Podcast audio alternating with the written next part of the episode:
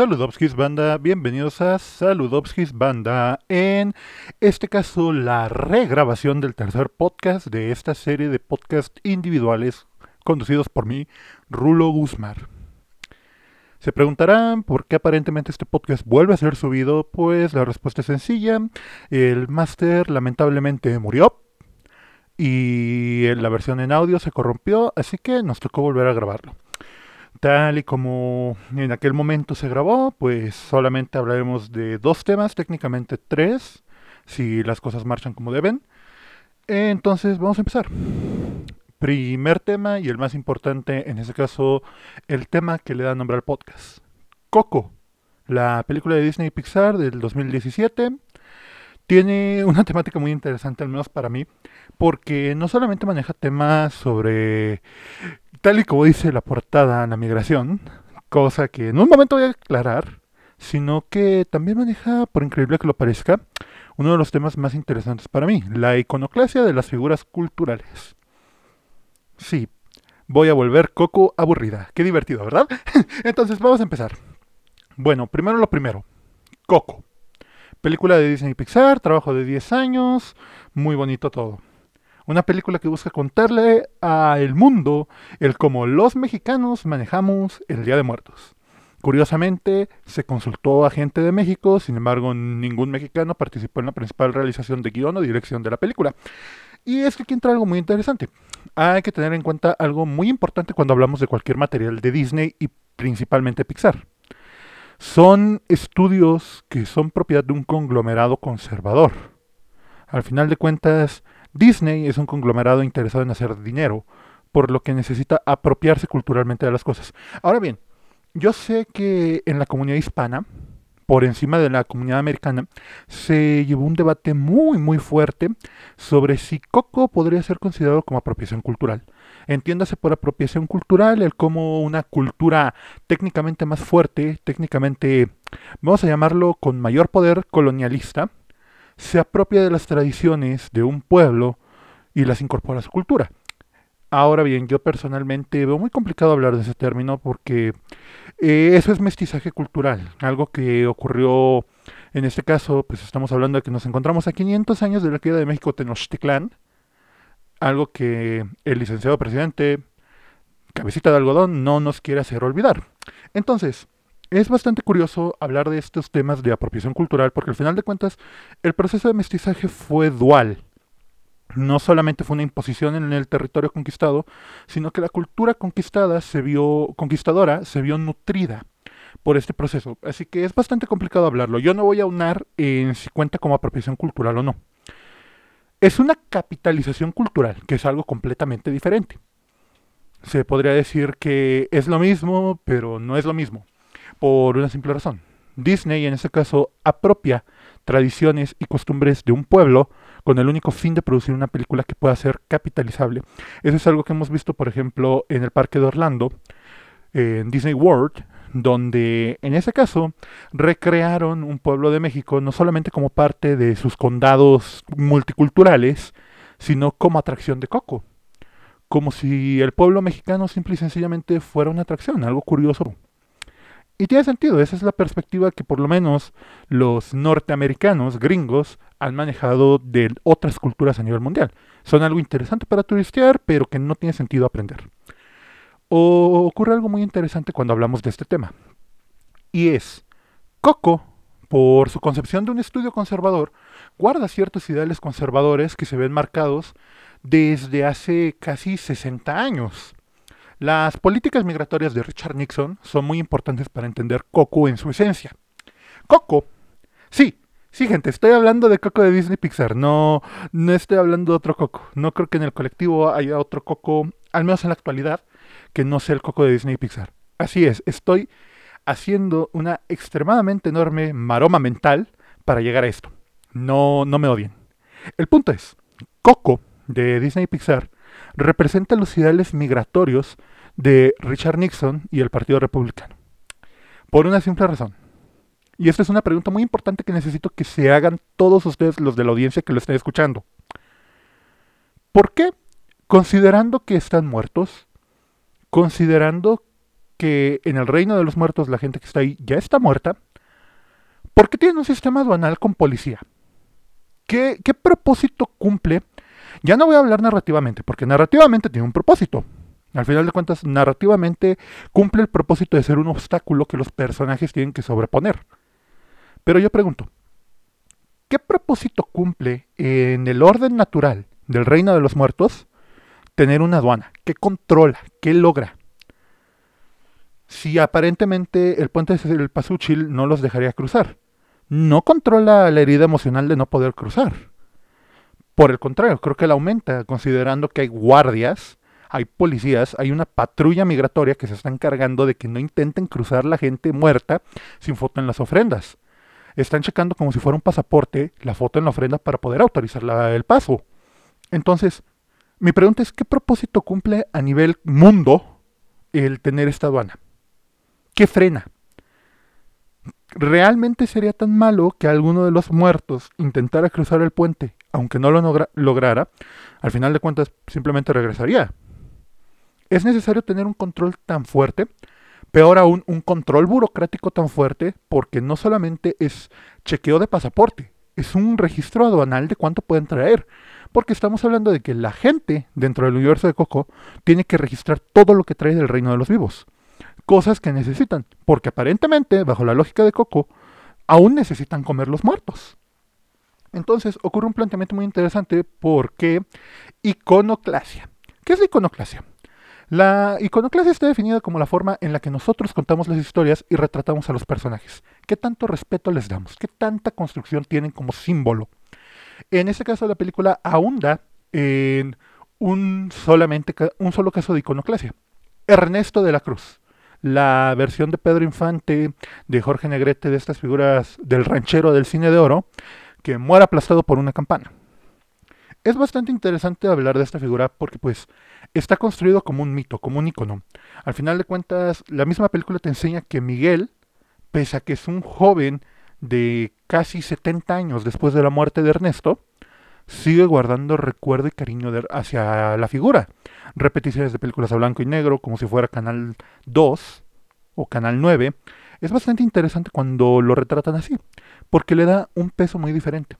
Dentro de la misma mansión de Ernesto, en la escena de la fiesta, podemos ver que está el santo, podemos ver a Pedro Infante, podemos ver a Jorge Negrete, podemos ver a la doña María Félix, podemos ver a Cantinflas en la fiesta, disfrutando junto a Ernesto, lo que nos da a entender que es una de las figuras más significativas dentro del universo cultural de Coco. Entonces, en este entendido, sabemos que Ernesto tiene fortuna pelmazada porque Ernesto tiene tantos bienes que es impresionante. Tiene guitarras, tiene frutas, tiene todo. Tiene guisados. O sea, la misma película te retrata que Ernesto vive en la parte superior, en los altos del reino de los muertos. Y vive en una mansión llena de comodidades. Tiene hasta una piscina. Puede organizar una gran fiesta, la cual es una actitud que genera aspiracionismo en la población de los muertos. A tal grado que hay un concurso cuyo único propósito es que alguien del pópulo se puede acercar a estas figuras. Hasta muertos vamos a seguir teniendo clases sociales, aparentemente. Ese es el planteamiento de Coco. Entonces, Coco nos deja en esta realidad donde pese a todo, el mexicano, una vez muerto, porque se dejen claro que el reino de los muertos es algo completamente mexicano, no solamente tiene que resistir con aduanas fronterizas, problemas migratorios aparentemente, y un constante clasismo, sino que literal, si no eres recordado, vas a morir. Ese es el punto. Entonces, tienes esta figura construida a partir de el fantasismo, la fantasía mexicana, de este realismo donde Ernesto no solamente es el artista más grande de todo el país, sino que es una figura de importancia cultural. O sea, esa toma que aparentemente es chusca y es una exageración donde puedes ver a Ernesto flotando eh, vestido de padrecito como en una película de Cantinflas, con el puño como si fuera Superman, eh, es significativa por una simple razón. Es algo que legítimamente pudo haber pasado en el cine de oro mexicano. Es una representación de estos íconos, un moldeamiento ideológico de lo que son estas figuras. Ernesto, en La Tierra de los Muertos, es el sueño es el sueño, es a lo que todos quieren llegar. el esfuerzo de un concurso de talentos con el único fin de llegar a estar con Ernesto, de llegar con estas figuras de importancia que todos ubicamos. Entonces, la película plantea no solamente estos problemas migratorios que requieren una aduana, porque ni muerto el mexicano puede cruzar otro lado sin la necesidad de atravesar por fronteras.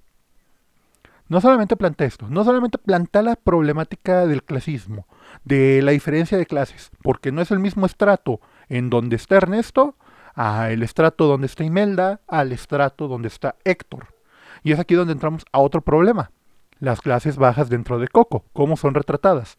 Son una parte crucial, porque al final de cuentas, Ernesto, o bueno, Héctor, le enseña a Miguel cómo es la vida de los de abajo, cómo viven ellos, cómo sufren ellos.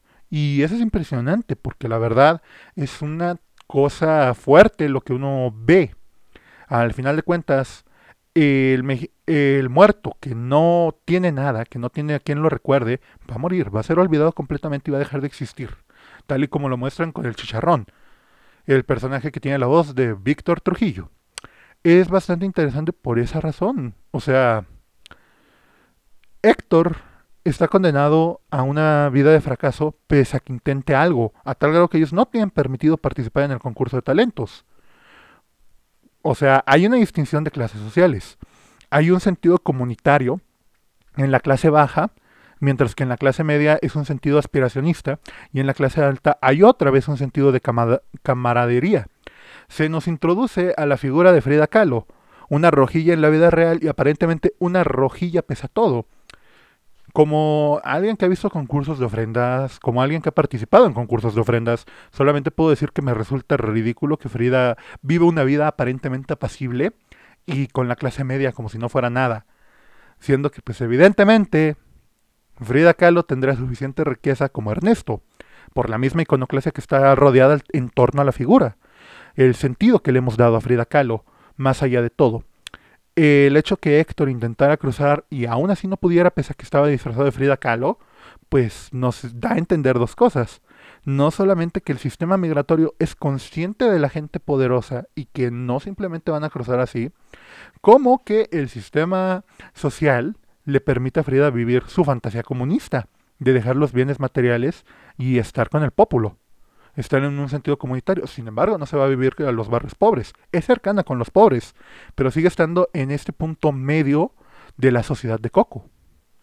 Es bastante interesante porque Ernesto, si quisiera, podría terminar con la pobreza de los barrios bajos, pero no lo hace, porque el punto del villano de Coco es eso, el egoísmo, el ego, a tal grado que mató a su mejor amigo simplemente por unas canciones que perfectamente le pudo haber dicho, déjame usarlas y tú vete con tu familia. Eso es lo más fuerte de la película. Eh, el detalle cuál es? La, la historia de un niño que cruza a el reino de los muertos, de mojado, porque literal lo está ocultando la familia, que cruza el reino de los muertos de mojado y que por la burocracia tienen que encontrar una forma de regresar. Si no, literal va a morir. Es una historia bastante fuerte. Es una historia bastante fuerte cuando se analiza. La gente me tira de loco y espero que el oyente también me esté tirando de loco porque quiere decir que entonces voy por algo. Entonces, me tiran de loco cuando suelo decir que Coco es una película sobre la migración, tanto como que Luca, del mismo estudio, es una historia homosexual. Y es que ese es un detalle. La apropiación que, hacemos nosotros como espectadores de las películas, de las cosas, de todo lo que consumimos, es muy importante. Es el aspecto más importante de cualquier obra, de cualquier medio y de cualquier creación. Luca no es una película gay. El protagonista, el niño Luca, no es gay. Pero la historia de dos niños que toman la decisión de ocultarle a sus padres su vida que van a formar en otro lado y a este otro lado ocultarle lo que son con un fuerte vínculo de amistad, es una historia que francamente suena más como Secreto a la Montaña que como tal una película infantil. Y perdón, tal vez yo estoy sobreleyendo el texto, pero puedo entender por qué hay gente que ha experimentado un sentido de identificarse con Luca, la historia, en el sentido de la homosexualidad, porque es parte de... El personaje no es gay, concuerdo completamente con el director en que el personaje, el niño Luca, no es gay, ni Alberto es gay. Simple y sencillamente es una realidad que la historia, con todo y los celos de Alberto, con todo y el planteamiento de Luca, es una historia homosexual. Lo mismo pasa aquí con Coco. Coco no es una película abiertamente sobre la migración, Coco no es una película sobre la iconoclasia. Estos son temas que uno encuentra cuando se detiene un segundo a pensar el ¿y por qué un estudio conservador sacaría una película basada en problemas migratorios que han sido tema de boca en boca desde hace 70 años, desde la administración de Nixon, que se comienza a plantear que la única solución posible para la migración es armar las fronteras y volver a instalar campamentos militares como en 1910. Luego de que Randolph Hearst se molestara porque Pancho Villa había cruzado a su rancho en Columbus y había hecho una masacre. La política migratoria desde aquellos años, desde los años de Woodrow Wilson, estuvo marcada fuertemente por un rechazo a los extranjeros, vinieran de mar o vinieran de tierra. Entonces, esta política conservadora en cuanto a la migración se mantuvo muy fuertemente en los años posteriores al mandato de FDR, Franklin Delano Roosevelt. Es bastante fuerte cuando pues, consideramos que en tiempos de guerra Estados Unidos estaba tan necesitado que bajó la guardia y abrió las fronteras. Pero posterior a eso, no solamente la administración de Jackie Kennedy, sino la de Richard Nixon en particular, se dedicaron en combatir la migración con una mala imagen. Es aquí cuando nace el estereotipo del mexicano sombrerudo y huevón. El mexicano que no hace nada, que está en su pobreza y en su miseria. Hay algunos ciudadanos sobresalientes, pero no todos. Y eso es por diseño. Así es el mexicano. Entonces, ¿qué nos muestra Coco? La clase media es gente trabajadora, la gente que está viviendo en el punto medio del mundo de los muertos es gente trabajadora, gente que ambiciona, con negocios, que tiene el deseo de llegar a la clase alta sobresaliente e icónica, que muy probablemente puede contratar esta clase media. Mientras que la clase baja son un montón de holgazanes con carencias que simple y sencillamente no se esfuerzan. ¿Por qué no se esforzaron por ser recordados en vida? O sea, qué ridículo. Entonces, es bastante fuerte esto, porque es una política migratoria que ha ido incrementando y que se ha vuelto más polémica con los años. Desde que Reagan, llegando como gobernador de California, empieza a hacer el planteamiento de que se necesita detener a estos aliens de cruzar la frontera, que genera el desarrollo industrializador que llegó a la ciudad de Tijuana, desde aquellos años con Reagan, pasando por Bush padre, que es el que plantea por primera vez la opción de un muro que es completamente descartada porque se maneja que la migración principal a Estados Unidos es por medios aéreos, no en el sentido de aviones coyotes, sino en el sentido de gente que entra de forma legal, deja que venzan los papeles y se queda allá. Estadísticamente hablando es la migración más común hacia Estados Unidos, más que la migración terrestre. Y aún así, la insistencia en construir un muro ha sido un punto que ha unido a ambos partidos, republicanos y demócratas, porque la construcción del muro fronterizo comenzó precisamente en el río Bravo durante la administración de William Clinton. Y la continuó Bush hijo. Obama, pese a todo, siguió construyendo el muro. Y la principal política de Donald Trump, que lo sentó en la base, es que se colgó de los medios de la clase trabajadora que se está sintiendo desplazada en Estados Unidos.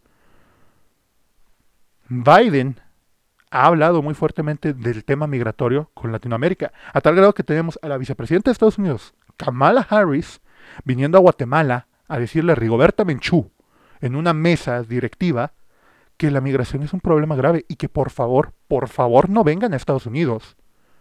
Es un tema bastante fuerte y es un tema que está presente en esta historia. Por una razón, sigue siendo un estudio principalmente americano por gente que ha crecido en este sistema y que ve la migración como un problema, completamente como un problema, contando una historia sobre este pueblo que constantemente está migrando hacia ellos. Esta gente sucia que no trae nada más que problemas. Coco no lo plantea así, no, no hablamos de gente sucia, solamente hablamos de que algunos muertos no merecen ni siquiera la vida. Son gente humilde que pues van a morir en su miseria mientras que figuras como Ernesto van a ser inmortales. Ernesto merece la inmortalidad porque Ernesto trabajó duro y con la frente en alto. La clase media va a desaparecer, pero va a estar en un constante cambio. Y los olvidados debieron haber pensado en cómo dejar un legado antes de caer en el olvido.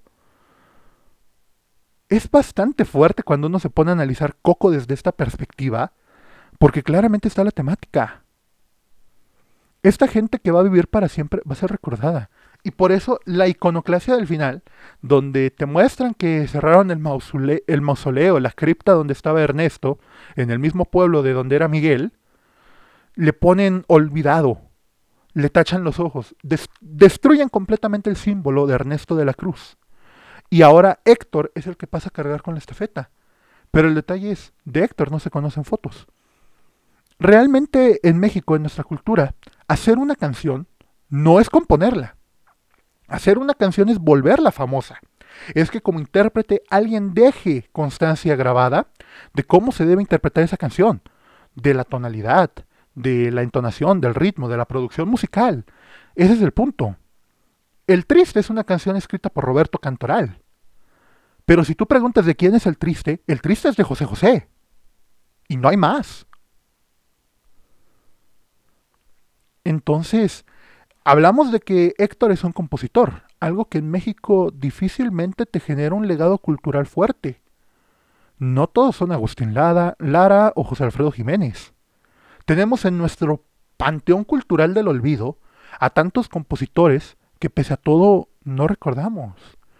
Vamos a hablar de los Tata Nacho, de los Chava Flores, de los Cuco Sánchez, de la Zamparo Ochoa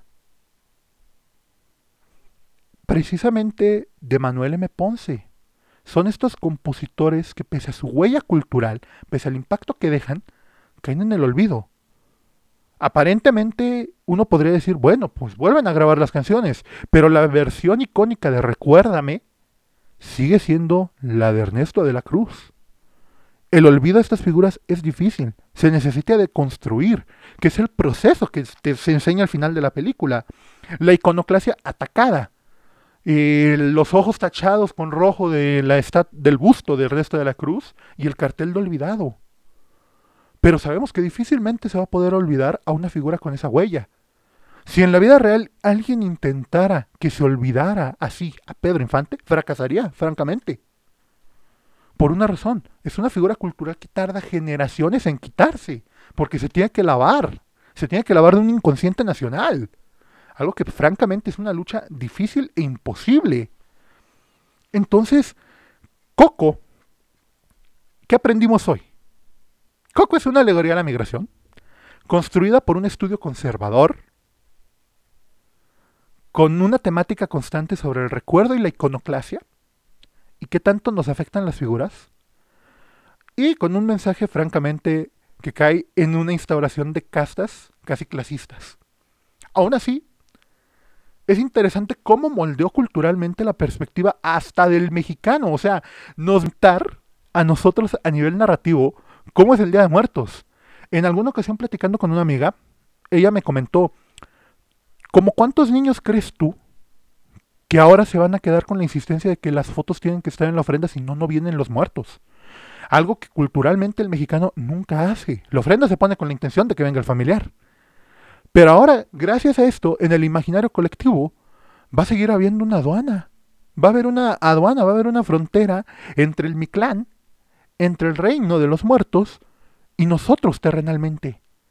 Entonces es bastante impresionante cómo, con una sola representación cultural que es lo único a lo que podemos aspirar, logras moldear hasta del pueblo del que viene esto su perspectiva de su tradición instauras nuevas costumbres, instauras nuevas creencias. Entonces, tal vez lo mío es una chaqueta mental. Es válido. Y es válido que me digan, eso fue una chaqueta mental de casi media hora. Pero no, no lo voy a aceptar. Porque es una temática que está latente y presente en un producto cultural. Si alguien la está leyendo, es muy probablemente que, intencionalmente o no, esté dentro del texto y la narrativa. Tal y como lo hablamos con Luca Gay es una historia francamente gay y que se está apropiando como parte de una cultura gay. Lo mismo pasa con Coco. Coco se está apropiando como una parte de la cultura mexicana. pero tenemos que empezar a plantearnos exactamente qué está diciendo Coco de nosotros. Porque no nada más es Coco la película bonita, jajaja. Coco está haciendo planteamientos muy fuertes, porque es precisamente un reino de los muertos mestizo como México, que retoma pirámides y palacios como si fuera la Ciudad de México. Los colores del alebrije, el retomar una figura como el alebrije y manejarlo como una mascota, un, un familiar como en la cultura asiática. O sea, y yo sé que el equipo de Coco vino a hacer investigaciones y yo sé que en Michoacán está la casa de Mamá Coco, pero es bastante interesante pensar en esto, en que un grupo de gente norteamericana criada bajo este planteamiento migratorio como problemática, inconscientemente represente al mexicano como eso, como una plaga migratoria. No estoy diciendo que intencionalmente Peter Lorre intentara representar esto pero es bastante fuerte darte cuenta que tu cultura está apropiada comercialmente por Disney. Porque la referencia cultural es Disney. Ese es el detalle. Las referencias culturales marcan el cómo se percibe en el extranjero y a nivel interno las cosas. Y más cuando es un monopolio enorme. Porque ahora, cuando uno habla del Día de Muertos, en automático la respuesta es como Coco. Y no solamente a nivel nacional, sino alguien de Austria que venga sin la información pertinente, pero que haya visto Coco, va a pensar que nuestra tradición es Coco, que México es Coco, que México es un producto Disney. Es una capitalización cultural. No voy a hablar de apropiación, porque repito, me resulta bastante complejo definir el término. Creo que existe, sí, sí, sí creo que existe el término, pero no creo que podamos definirlo completamente como apropiación cultural. Lo podemos definir como capitalización cultural. En eso sí estoy completamente de acuerdo. Por lo que es bastante complicado manejar a Coco en una burbuja y, e insistir que no hay temática, que es, es Coco, güey, no hay más. Pero si hay una profundidad cuando uno lo analiza, cuando uno la comprende más allá. Coco no es Coco. Coco es un producto cultural. Ninguna cosa es solo una cosa. Y hablando de productos culturales sobre la iconoclasia, se estrenó Jellystone hace dos semanas. Hace una semana cuando se grabó el podcast, pero repito, la tecnología nos falló y se murió. Se estrenó Jellystone, la serie de C.H. Greenblatt, el creador de Chowder y Harvey Biggs, con los personajes de la Hanna-Barbera. Y solamente quiero decir, es una serie simplemente hermosa y genial. Como alguien que adora a los personajes de la Hanna-Barbera, verlos reimaginados y reinterpretados para una nueva generación es simplemente magnífico. Hubo mucha polémica sobre los cambios de sexo, como, como hablé en el podcast anterior, hubo mucha polémica sobre los cambios de sexo de algunos personajes, pero precisamente aquí es donde entra la iconoclasia sobre los personajes de la Hanna-Barbera. Hay que tener en cuenta que estos personajes son de 50 años casi 60 años, como las políticas de Nixon en Coco, esta serie, los personajes son simple y sencillamente parte de una época distante en la que difícilmente se van a ubicar. Y lo digo como alguien que por introducción cultural, digo, yo tuve la ventaja y la fortuna de que mi padre me introdujera a muchos de estos personajes. Pero hay personajes que directamente yo no conocía. Más que nada porque es prácticamente imposible encontrar a muchos de ellos.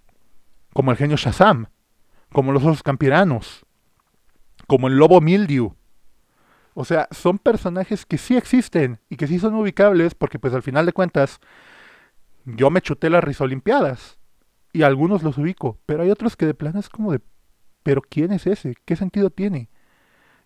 Y es un problema cultural porque son personajes importantes para entender una época. Hay que tener en cuenta lo siguiente. Hanna-Barbera surge eh, durante la época de la transición de la televisión al cine, cuando la pantalla chica se estaba cimentando como una parte esencial de la cultura.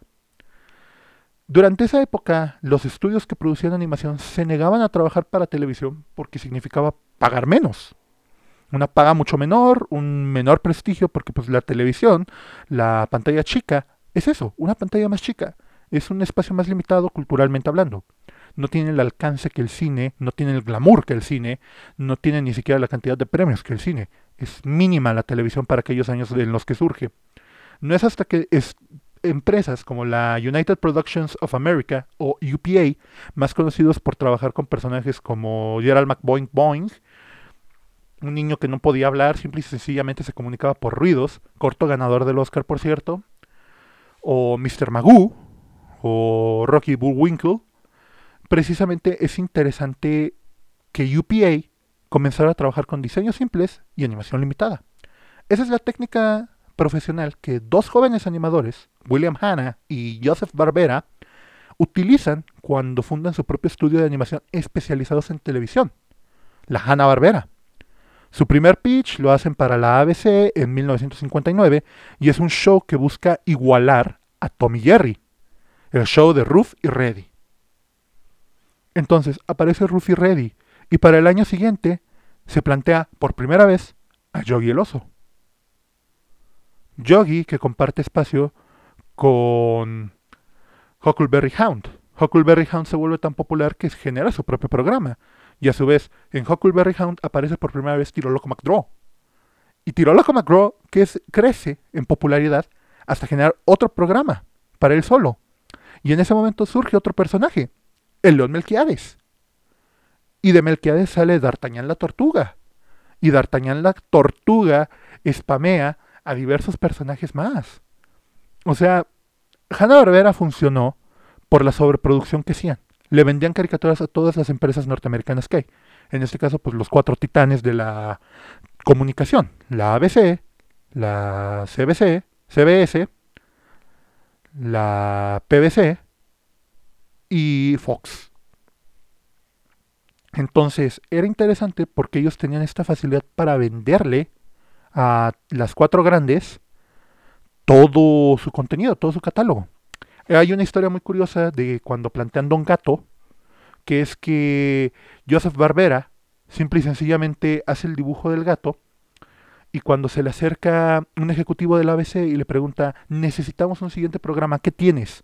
Le enseña simplemente el dibujo de Don Gato aún sin pensar en qué se iba a usar ese diseño, aún sin pensar en qué se iba a hacer con ese personaje, y dice, perfecto, lo compro. Pero no sabemos ni qué va a hacer. Tienen tiempo para averiguarlo, lo compro. Por una razón. Ellos generan el primer programa animado que termina en primetime o en horario estelar. Los Picapiedra. Un programa que surge como una sátira social norteamericana que funcionaba muy bien para el espacio publicitario y era atractivo para todos. En este caso, Cigarrillos Winston es el que patrocina a los Picapiedra. O sea, Winston sabe cómo un cigarrillo debe. Y Pedro Picapiedra prendía su cigarro Winston y fumaba. Las mujeres, Betty y Vilma, también fumaban. Muchos de los conflictos se resolvían fumando. Entonces es bastante interesante el cómo Hanna-Barbera plantea a estos personajes en una época ya distante, que ya no existe. La televisión ya está cimentada como más que un icono, como algo que tiene más que poder.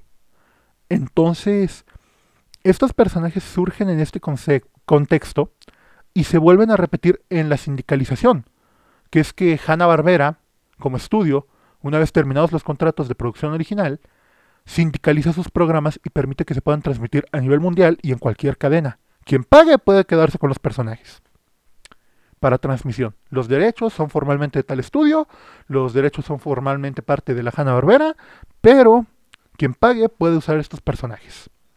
Es bastante interesante considerar lo que hizo C.H. Greenblatt, porque no solo reimaginó estos personajes, no solamente les cambió el sexo, sino que les dio una nueva vida, conservando muchas de las dinámicas originales que tenían estos personajes. Entonces, por ejemplo, hay mucho guiño a los trazos clásicos de la Hanna-Barbera. El detalle de que Leoncio y Tristón están reimaginados como los dos ancianos del pueblo, porque fueron los primeros diseños que William Hanna y Joseph Barbera hicieron, aún antes del show de Ruffy Reddy, pero que verían la luz cuatro años después. Es simplemente un detalle genial, que demuestra el cariño que C.H. Greenblatt tiene por estos personajes. Los catedráticos del ritmo hacen aparición como robots, al igual que Ruffy Reddy, porque eran programas de animación completamente limitada. Mildew, el lobo de la serie Ese Lobo, es reimaginado como un personaje homosexual. Y es magnífico eso, porque Paul Lidé, el actor que le daba la voz en inglés, que luego de salir del closet fuera completamente exiliado a la pantalla chica, pese a que era un actor de teatro impresionante y un actor que había probado éxito en cine, Paul Lide es exiliado a la pantalla chica, donde hace papeles en hechizada, como el tío Arthur. Y en este caso termina dándole la voz al lobo Mildew. Y aquí verlo completamente reimaginado como alguien gay, enamorado del genio Shazam, es simplemente tierno, es simplemente un detalle genial. Y que la voz que le buscan dar es precisamente una imitación a Paul Lide. Contrario a personajes como el León Melquiades, a los que se les reimagina completamente la voz por una tirada más similar, directamente escuchar a Lobo Mildew es una imitación de Paul Lide. Me impresionaría mucho cómo van a trabajar el doblaje.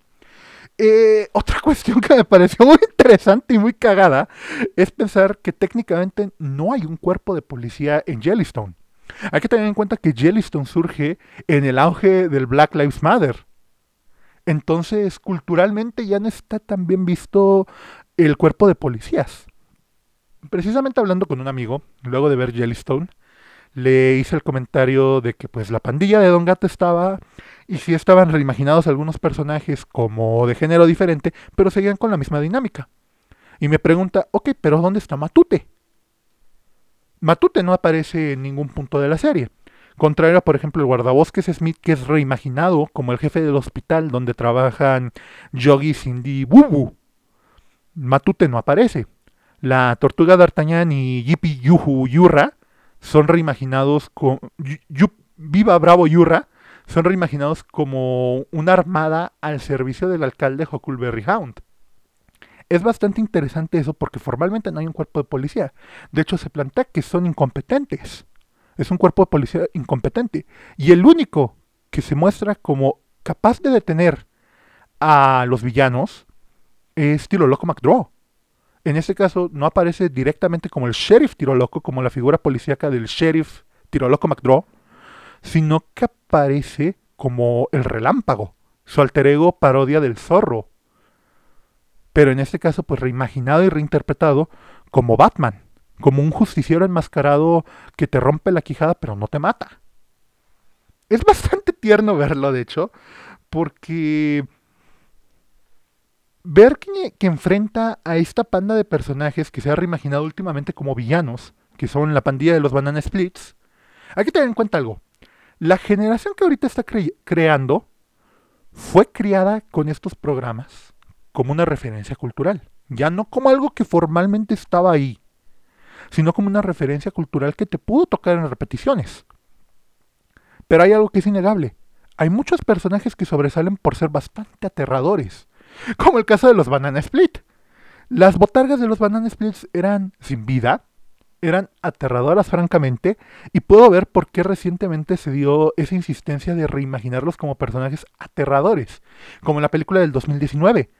En el 2019 se hace una producción de cine de terror clase B colgándose de la fama de la saga de videojuegos de Five Nights at Freddy's de sobre la, sobre la pandilla de los Banana Splits, donde ellos son robots asesinos. Entonces es bastante interesante porque aquí los vuelven a reimaginar como los malos por el impacto cultural que tienen. O sea, son personajes que cayeron en el olvido, que cayeron en la desgracia y que francamente eran aterradores por sus diseños originales. Entonces, verlos reimaginados como los villanos tiene completo sentido los catedráticos del ritmo como robots tiene sentido porque eran los programas con animación más limitada, igual que Ruffy Reddy. Ver a Huckleberry Hound como el alcalde tiene sentido por su carácter tranquilo. A, León Melquiades verlo como el presentador de las noticias tiene sentido, porque precisamente uno lo vio como conductor durante... Es algo que tiene completamente sentido con estos personajes. La reimaginación hacia ellos va precisamente a reapropiarlos para una cultura hay que tener en cuenta algo. Los personajes de la Hanna-Barbera son iconos televisivos que se han reimaginado cientos de veces por varias historias. Como se mencionó en el podcast anterior sobre la nostalgia, muchos de los creativos que actualmente están creando consumieron estos productos de niños, crecieron con ellos y tienen una cercanía total y un vínculo pasional por estos productos. cuentan las historias que de niños querían contar con ellos mientras jugaban. Como se mencionó en el podcast de la semana pasada, así es, promoción desvergonzada para el podcast de la semana pasada, eh, se mencionó mucho sobre el caso de Noel Stevens y cómo él creó su versión de Shira a partir de haber jugado con sus Barbies y hacer que se besaran. Se mencionó también el caso de los que están a cargo de Super Sentai, que en su momento reconocen que son fanáticos de Super Sentai de toda la vida. La adaptación que se hizo en el 2018 de los Power Rangers era una adaptación escrita por alguien que toda la vida soñó con ser el Power Ranger rojo. Todas estas reinterpretaciones que se hacen a los personajes son precisamente creativos que ya llegaron a este punto en donde están hasta arriba de la cúspide de Hollywood y pueden darse el lujo de contar las historias con los personajes como siempre lo quisieron ver y hacer. Yo sé que es muy común tirarle las precuelas de Star Wars, pero es que J.J. Abrams y Ryan Johnson quisieron contar las historias que de niños les hubiera gustado ver con la perspectiva que como adultos tienen actualmente. La primera de Star Trek que dirigió J.J. Abrams es precisamente volver a contar la primera película de Star Trek con todo y la muerte de Spock, pero reimaginado a como J.J. Abrams le hubiera gustado verlo. Yo sé que el odio a The Last Jedi es impresionante dentro de todos los fanáticos de Star Wars, pero The Last Jedi es una buena película, pero una mala secuela de Star Wars por el planteamiento que hace del desarrollo del viaje del héroe. Yo sé que hasta Mark Hamill se cagó cuando vio que Luke Skywalker era un culero y no respetaba nada. Y había roto el código del Jedi. Pero hay que tener en cuenta algo. La reinterpretación de Ryan Johnson busca atacar el viaje del héroe que siempre se ha explicado por medio de Star Wars.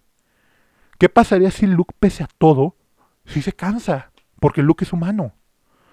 Claro, Mark Hamill dice, pero es un Jedi y a los Jedi no les tiene que pasar esto, los Jedi son honrados. Pero Ryan Johnson hace un planteamiento que es igual de fuerte. Sí, pero también son humanos. También se equivocan. También tienen un problema de manejo de emociones muy grande, porque precisamente su código de suprimir todas las emociones impide que piensen lógicamente en muchos casos. Es bastante complicado porque C.H. Greenblatt hace esta reapropiación de varios personajes de la Hanna-Barbera y los otorga respectivamente a la gente a la que le pertenecen. El detalle que Don Gato tiene un puesto de fajitas y hace referencias y habla en español en muchos casos, nos confirma que en efecto es consciente de que Don Gato es popular por el doblaje hispano que se hizo. Y la verdad, mis respetos a quien se vaya a chutar el doblaje de esta serie por una simple razón. Debe ser muy complicado, así como lo fue en el 2015 y en el 2011, cuando se hicieron las películas, tratar de igualar estas voces icónicas que todo el mundo ubica. No me quiero imaginar el mega problema que va a ser readaptar estos personajes. Porque hay que tener en cuenta que tres gatos de la pandilla son mujeres. Pero son tres gatos que los norteamericanos no comprenden porque son populares que son Chuchu, que nosotros conocemos como Chucho, con su acento yucateco y toda la cosa, reimaginado como una mujer que conserva la característica del original en inglés de ser torpe. Brain, o Demóstenes, como, como, lo conocimos aquí en el doblaje, reimaginado ahora como la única mujer sarcástica y poco interesada en los planes de Don Gato. Y Spook, a quien conocimos como Espanto aquí en el doblaje latino que es reimaginado como una mujer callada pero bastante extraña. Que funciona, funcionan, funcionan como personajes. Y por eso me quiero ver, quiero ver cómo lo va a hacer el doblaje mexicano, porque es muy complicado, es muy complicado tocar estos personajes. Y yo sé que para muchos tienen significado cultural con sus versiones originales, pero hay algo. Hay que tener en cuenta que, en primero, eran un producto derivativo de su época porque el chiste de personajes como Yogi, Yogi Huckleberry, Elon Melquiades y varios es que se podían reutilizar. Eran intercambiables entre ellos. Las características personales de estos personajes fueron las que la gente les dio cuando los apropió hacia sus comunidades. El León Melquiades es un león rosa, fanático del teatro, que habla con un acento flamboyant, completamente. Es amanerado totalmente. Es culto. ¿Qué termina pasando? La comunidad gay se apropia de León Melquiades. Y ver esta reimaginación que se los entrega en charola de plata y dice, en efecto, el León Melquiades es un icono gay. Con confirmación oficial. O Huckleberry Hound con su actitud completamente pacífica y su tono sarcástico. Ese chiste de los Simpsons de yo era homosexual y no tenía quien decirle es precisamente una parte de una comunidad que lo reapropió culturalmente con los años. El señor Jinx, lo mismo. Son personajes que están en un colectivo que se va reimaginando y se va reapropiando. Claro, los que corren con la suerte. Pero, por ejemplo, los osos campiranos, en esta nueva versión de CH Grimland, son reimaginados no solamente como pobres y sureños, sino como afroamericanos.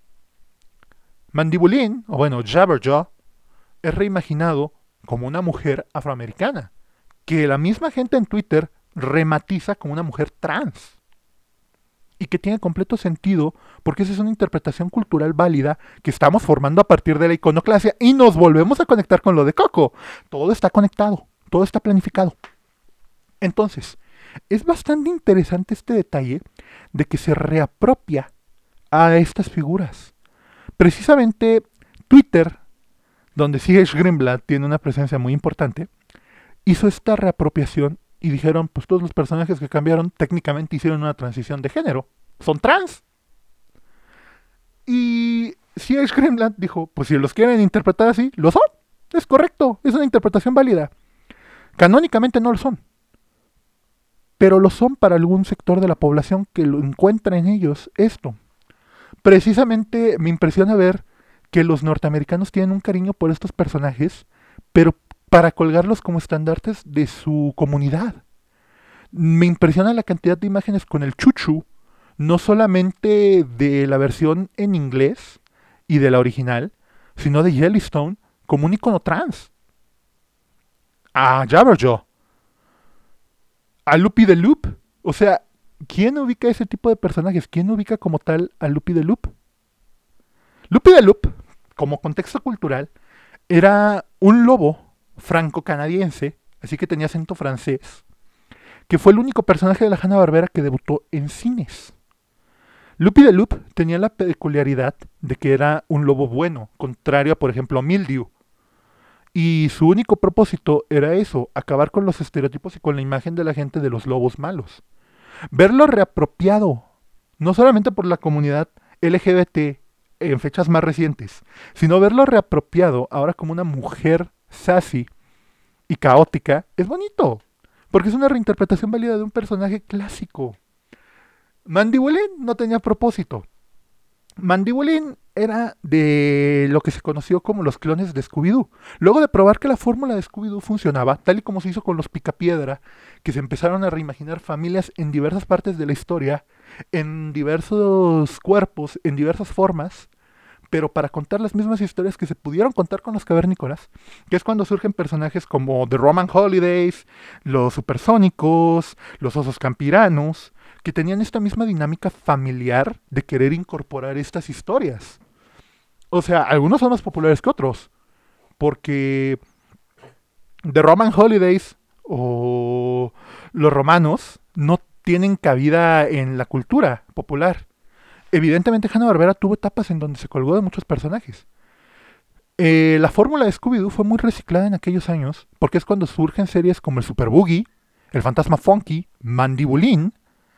Estos personajes que... el Capitán Cavernícola y las Ángeles Adolescentes, y claro, Capitán Cavernícola e Hijo, que eran reinterpretaciones de la fórmula clásica de Scooby-Doo un grupo de adolescentes con esta criatura parlante extraña que resuelven misterios. Y verlos reapropiados a otros contextos, que el fantasma Funky sea un luchador y que haya peleado contra Mighty Mictor, es genial. Es como... Ya llegaremos a eso en un momento, pero Mighty Mictor hay que tenerlo en cuenta que surge durante la etapa del intento de superhéroes de la Hanna-Barbera. La Hanna-Barbera, luego de que se instauró el Comic Code, y varias empresas se negaron a prestarle los derechos porque Filmation, la productora detrás de He-Man, se había quedado con los derechos de estos personajes de superhéroes de cómic, empiezan a crear los propios. Que es cuando surgen Birdman, eh, El Fantasma del Espacio, Shazam. No, no, no Billy Batson, sino Shazam el genio. Surgen estos personajes que busca la Hanna Barbera apropiar como superhéroes. Y aquí verlos reimaginados como luchadores es genial. Es simplemente genial. Es un detalle tierno. Porque no solamente es la referencia, es reimaginarlos a ellos. A Mighty Might Thor como un super luchador fornido, que es un cavernícola también, es tierno. Ver al Capitán Cavernícola como parte del ensamble normal de Yellowstone es tierno. Ver a Canuto y Canita reimaginados, porque pues al final de cuentas Canuto y Canito son simplemente tiernos. O sea, la dinámica de padre e hijo que tienen, mucho mejor que Marlene y Nemo. Precisamente es por eso que es genial. Hubiera sido tan fácil manejar como que Canuto era un es un padre tonto y Canita está cansada de él. Pero no, por el contrario, la dinámica que manejan en la serie con los dos personajes es que Canita adora a su papá, lo ama simple y sencillamente lo respeta y precisamente por eso es una niña que no conoce del mundo. Contrario por ejemplo, Huerco de los osos campiranos, que está completamente separada de su familia. Entonces es un niño de calle y que siempre lo juntan con este con el pequeño Quaki, que es bastante tierno precisamente por eso, porque es la dinámica de los tres, como Quaki siendo súper frágil y súper cuidadoso, y a Canita como esta niña que no conoce las cosas, pero es bastante inteligente. Y a Huerco como el que sí conoce las cosas, pero es bastante terco y bastante tonto. Es una dinámica muy hermosa porque reapropia a los personajes. Insisto, Yellowstone es funcional porque a nivel iconoclasia estos personajes tienen un significado para la sociedad, a años después. Entonces es simplemente hermosa la serie, porque tiene un respeto y un cariño por los personajes que ni yo tendría. Ahora bien, el último tema del que quiero hablar es precisamente que Hanna Barbera está viva. Está viva y está latente. Se ve, se siente, está cuerpo presente. Y es que Hanna Barbera tenía una técnica de producción extremadamente limitada y barata. Y su objetivo principal era llegar a un público adulto hasta que por ahí de 1968 se dieron cuenta de que era imposible y empezaron a enfocarse en producir solamente para niños. Entonces es bastante interesante porque hay otra productora actual que depende de lo mismo y ese es Adult Swim, el bloque para adulto, el bloque de animación para adultos de Turner Broadcasting, o sea Warner, que maneja los mismos principios. Adult Swim precisamente es una historia muy interesante cómo surge Adult Swim. Mike Lasso eh, era un ejecutivo de Turner Broadcasting que plantea la idea de hacer animación para adultos, usando personajes de la Hanna-Barbera, usando los viejos celuloides de la Hanna-Barbera, usando clips de personajes de la Hanna-Barbera, le hace el planteamiento a Ted Turner y Ted Turner le dice, está bien, ¿a qué personaje quieres usar? Quiero usar a Yogi. No puedes usar a Yogi. De ninguna manera, Yogi todavía genera dinero, Johnny todavía es muy recordado por la gente. Pero te puedo ofrecer a tres personajes puedes intentar producir tu serie con los personajes de Johnny Quest. Puedes intentar producirlo con Birdman o con el Fantasma del Espacio. Y es cuando nace el primer programa de Swim, el Fantasma del Espacio de Costa a Costa, que reimaginar estos personajes en un tono más sarcástico, en un tono más de humor poco visual, limitado al final de cuentas, tal y como uno de los chistes dice, eh, acabo de mover mi brazo, eso le va a costar 15 horas de trabajo y 5 dólares a Cartoon Network. Es bastante interesante porque es la misma técnica de producción de guiones inteligentes con animación limitada. Al final de cuentas, los personajes de la Hanna-Barbera nunca mostraban un accidente o algo que pasara no solamente por el código de censura moral que había en aquella época, que ya no tenemos actualmente, sino porque era más barato dibujar a un personaje reaccionando al choque que dibujar el choque. Era más barato, era más sencillo y daba lugar al humor visual. De que, oh, jajaja, mira cómo reacciona Benito al choque. Entonces, eso es lo interesante. La... Hay que tener en cuenta algo. La- las series que Ted Turner le ofrece a Mike Lasso para que haga su primer programa eran series que fueron un fracaso en Estados Unidos. Sí, Johnny Quest fue un fracaso en Estados Unidos. Mighty Mike es un fracaso a nivel general. Birdman fue un fracaso porque no logró cautivar a las audiencias. Y El Fantasma del Espacio es un fracaso total porque no cautivó a nadie. Nadie lo recordaba. Nadie recordaba a estos personajes hasta que Lazo empieza a trabajar. Es cuando se produce otra serie usando estos personajes como Jellystone porque todo está conectado.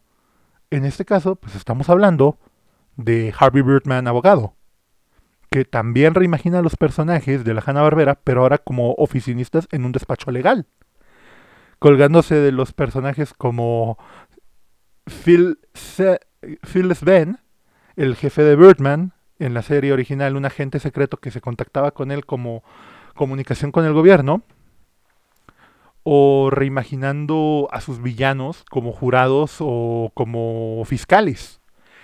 Funciona muy bien porque es una reimaginación de estos personajes, como Yellowstone, una reapropiación de los mismos. Entonces es bastante interesante cómo Adult Swim tiene las mismas técnicas de producción de personajes alocados con tonos de voces identificables, como Ratón Esponja, como Aquatin Hunger Force, como los Squigglies. Es bastante interesante cómo lo manejan a la par que reimaginan a, muchas series de la Hanna-Barbera con un subtexto completamente moderno. Hay que tener en cuenta algo. Yo discutía con un amigo sobre Ricky Morty, porque es uno de los temas que más me encanta discutir con un amigo el por qué Ricky Morty es tan importante para la cultura actual. Y discutiendo eso, le dije, me sorprende que nunca se hayan burlado de los supersónicos. Que no hayan hecho un chiste de los supersónicos. O sea, sí se han burlado de Futurama, sí han dicho que deben mucho de la ciencia ficción, hasta perdidos en el espacio, pero nunca han dicho nada sobre los supersónicos. Y él me dijo, por una simple razón. Ricky Morty es los supersónicos de la modernidad de la metamodernidad. Y yo me quedé callado por un momento y me dice, piénsalo. Los supersónicos surge como una burla, como una sátira a la imaginación de las ferias mundiales, de las Futurama, de la New York de 1956. Surge como una sátira este futuro de General Electric y Walt Disney. Eh, este futuro que Robert Moses tanto quería impulsar en la ciudad de Nueva York bandas eléctricas transportadoras, edificios altos construidos a partir de rascacielos como la aguja espacial en Seattle, que al final de cuentas no llevaron a ningún lado. Son una innovación que vemos ridícula porque sabemos que los monorrieles son completamente imprácticos. Porque nos dimos cuenta de que mucho de este planteamiento tecnológico era más bien visual y estético antes que práctico.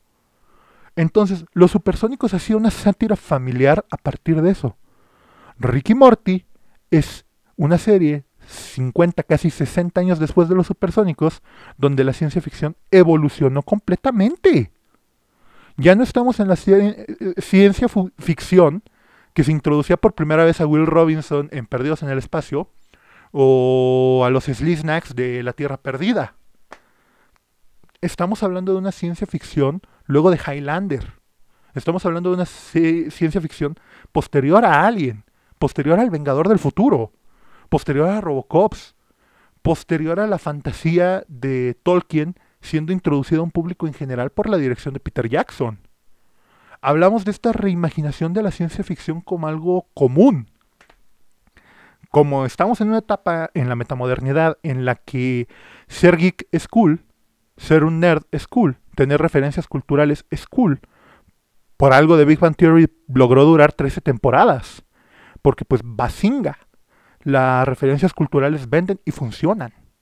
Entonces, es muy interesante el cómo Ricky Morty hace lo mismo que los supersónicos de satirizar este futuro y apuntar qué tan ridículo realmente es. Qué tan ridículo y distópico es no solo nuestro futuro en la actualidad, sino el futuro de la ciencia ficción. El futuro tan prometido por la ciencia ficción es lo mismo, me dice, por eso difícilmente lo van a tocar. Eso, y que por ser producción de Adult Swim, entienden lo que es trabajar con un presupuesto completamente limitado, donde la única forma en la que puedes brillar es con un guion brillante y actores de voces identificables. En este caso, Justin Roiland haciendo la voz de Ricky Morty, que a los dos les da una caracterización y impostación de voz completamente diferentes, y una animación limitada que difícilmente impresiona, porque es animación barata. Eso es lo complicado. Uno dice animación barata, pero no lo dice con la connotación de mala. Lo dice como animación que legítimamente tiene un presupuesto mínimo. Ricky Morty tiene uno de los presupuestos más altos de Adult Swim por una simple razón. La serie ya probó ser un éxito que puede ganar Emmys, porque ya lleva dos Emmys. De cuatro temporadas ya lleva dos Emmys y cuatro nominaciones, algo que ni los Simpsons habían logrado. Entonces es una reinvención. Cuando uno compara programas como el show de Eric Andre, lo puede poner en paralelo directo en programas de aleatorio real, como los Banana Splits, ya mencionados anteriormente. Una versión completamente aterradora de los Banana Splits. Eso es lo interesante. La Hanna Barbera no se fue. Simple y sencillamente ahora tiene más libertad y es más recóndita. Me impresiona mucho porque una de las mejores series de Adult Swim es The Venture Bros o Los Hermanos Venture. Que por favor espero que cuando HBO Max se atreva a poner el catálogo de Adult Swim para Latinoamérica, la traigan subtitulada o doblada.